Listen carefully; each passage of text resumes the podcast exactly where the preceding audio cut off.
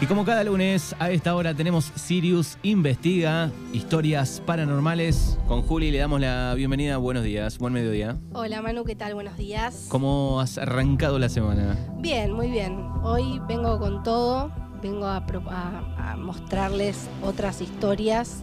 Vamos a hacer un top 5, porque hoy es la quinta edición. Quinta Sirius. edición Eh, de Sirius Investiga. Así que hay top 5 de qué? Top 5 de edificios embrujados en Buenos Aires. Bien, esto pensando que se podría hacer un tour. Exactamente, está armado como para que puedan hacer un tour. Bien, me gusta. Así que lugares este, raros, embrujados. Así es, llenos de historia. Bueno, les cuento. La ciudad de Buenos Aires está plagada de mansiones misteriosas y edificios abandonados que esconden historias trágicas que se comparten de boca en boca entre los vecinos. Comencemos. Número uno, tenemos el Palacio de los Bichos. Si quisieras organizar un tour fantasmagórico, la sugerencia es arrancar en Villa del Parque, en la calle Campana 3000 tre- 3220. Perdón. Esta mansión de cinco pisos, conocida como el Palacio de los Bichos, debe este nombre a que en su origen la construcción se encontraba ornamentada por las gárgolas con formas de animales. Cuenta la leyenda que un aristócrata italiano de apellido Giordano construyó este castillo como regalo de casamiento para su única hija Lucía. Llegó el día de la boda y la fiesta se celebró en el palacio. Pero cuando los novios se iban en un coche a caballos y los invitados los saludaban desde los balcones, un tren de carga que llegaba a la estación sin luces los atropelló y murieron en el acto. Su padre, quien vio todo el accidente, destrozado, cerró la mansión y durante muchos años luces y bailes fantasmales en el interior asustaron a los vecinos. Hoy en día en el edificio funciona un spa, pero mucha gente asegura que los fantasmas de los novios aún deambulan por la zona de las vías. El puesto número 2 se lo lleva la mansión Colombo. La segunda parada es en la avenida Entre Ríos, 1081, en pleno barrio porteño de San Cristóbal, donde hay un enorme caserón de tres pisos, erigido a principios del siglo XX por obra del prestigioso arquitecto de la época Virginio Colombo. En 1926, los Rocatagliata y sus mellizos de 17 años, Emanuel y Vittorio, se instalaron en la planta alta de la casona. En la planta inferior vivía la familia Sick y su hija Celina Amparo, de 16 años. Los mellizos no tardaron en disputarse el amor de Celina. La rivalidad entre los hermanos llegó tan lejos que terminó con Victorio ahorcado y matando a su hermano, quitándose la vida de la misma forma. Por la mañana fue su madre quien encontró primero el cuerpo de uno de sus hijos y luego el del otro, muriendo de un infarto en el momento. Así nace el mito de que en las noches de lluvia aparece la figura del ahorcado en el mirador de este edificio. Wow. Después vamos a hablar de cada uno. Vamos, a, Tremendo. vamos a escuchar eh, los cinco y después vamos a hablar. En el top número 3 tenemos la Casa de los Leones. A tan solo unas cuadras de este caserón está la Casa de los Leones en Montes de Oca al 100, en Barracas. Esta mansión perteneció a Eustaquio Díaz Vélez, un, terrateniente muy importante en Buenos Aires a fines del siglo XIX. A Eustaquio le fascinaban los leones, tanto que hizo traer tres ejemplares desde África para adoptarlos como mascotas. La leyenda dice que el día del casamiento de su hija, mientras transcurrían los festejos, uno de los leones se escapó de la jaula, atacó al novio y lo mató. La joven viuda no pudo soportar el dolor y se suicidó al poco tiempo. Su padre, deprimido y solo, vendió entonces los leones, pero curiosamente mandó a construir estatuas de estos animales, que aún decoran la mansión. Entre ellas una de un león atacando a un hombre. Dicen que los fantasmas de la pareja permanecen en el lugar, penando por su injusta muerte. Actualmente este edificio es sede de la Fundación Vitra. En el puesto número 4 tenemos a la iglesia de Santa Felicitas.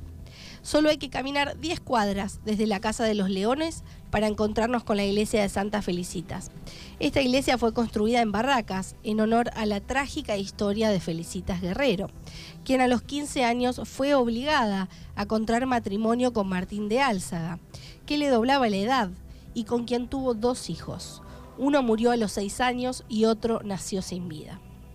A los 26 años, Felicitas ya había enviudado, siendo la mujer más hermosa de la República. La joven viuda y adinerada era el objetivo de conquista de todos los hombres de su época, pero quien llevaba más ventaja era Enrique Ocampo Regueira. Como Felicitas se negaba a casarse con él, don Enrique, despechado, la mató de dos balazos y se suicidó. La leyenda barrial asegura que quien toca las rejas que protegen la iglesia encuentra el amor de su vida. Por eso la reja a la reja le faltan varias partes de hierro y hay extremos doblados por quienes quisieron llevarse consigo algún trozo.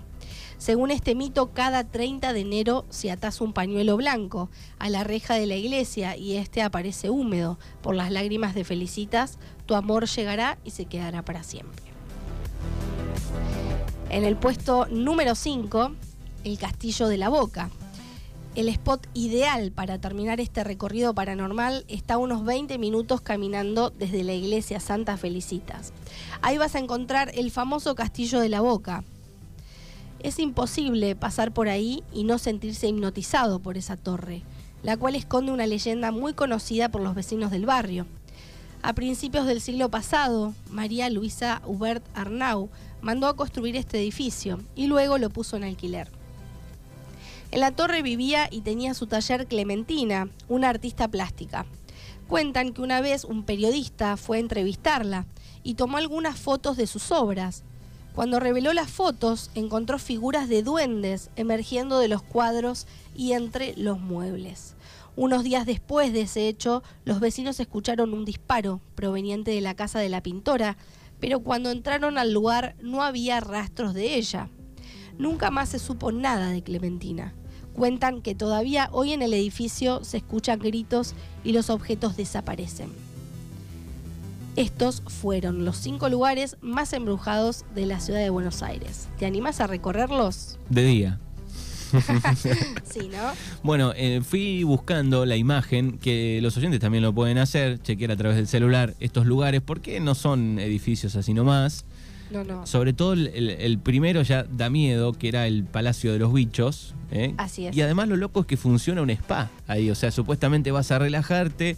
Sí. Si sabes la historia, no sé cuánto te puedes relajar del todo. Sí, no sé cuánto factura ese spa, pero la verdad es que yo no iría. Yo no iría.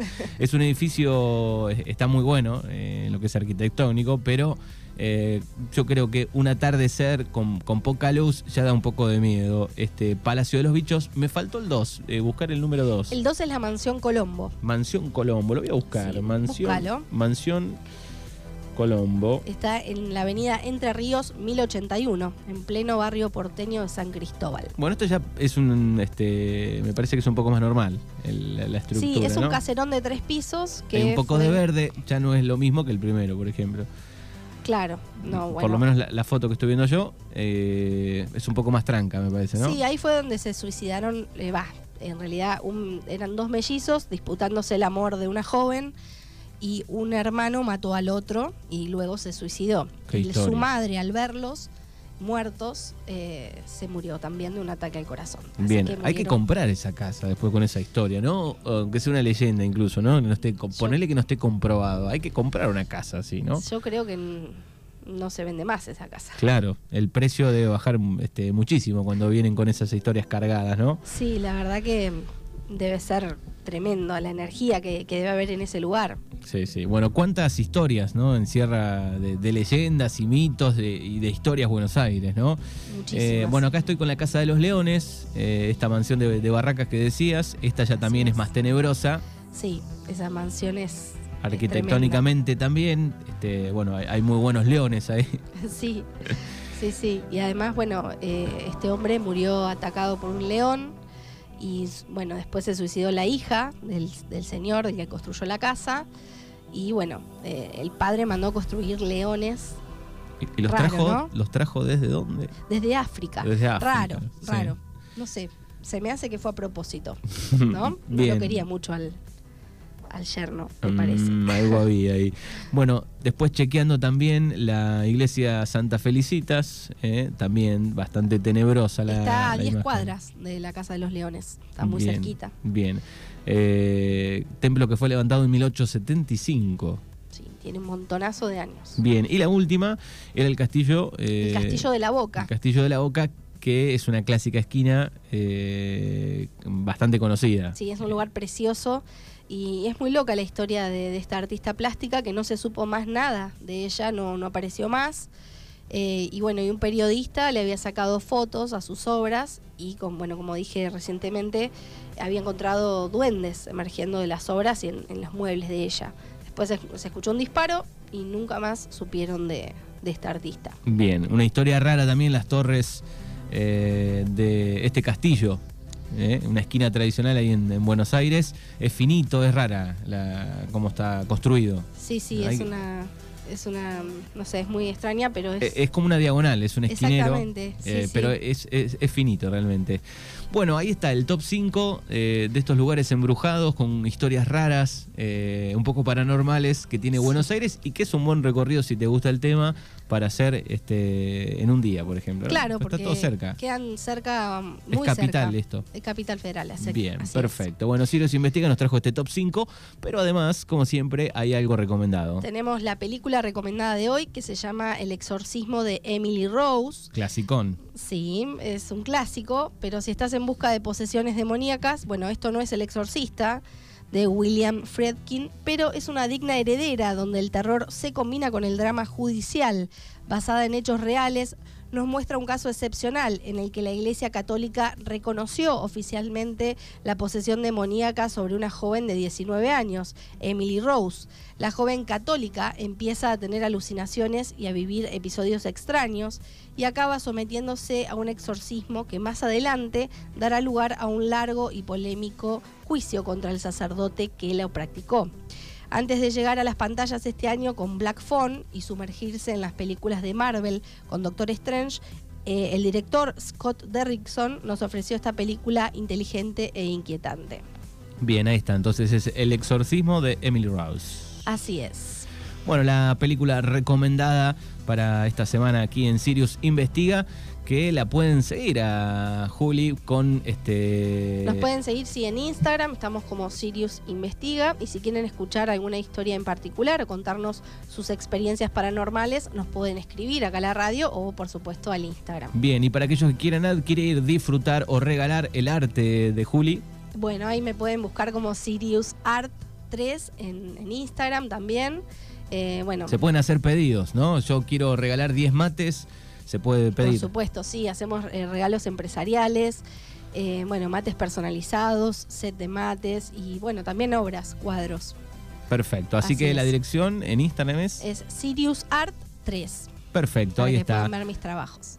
Y bueno, nos encontramos el próximo lunes, 12 y cuarto, con la nueva edición de Sirius Investiga. Gracias, hasta el próximo lunes. Gracias, Manu.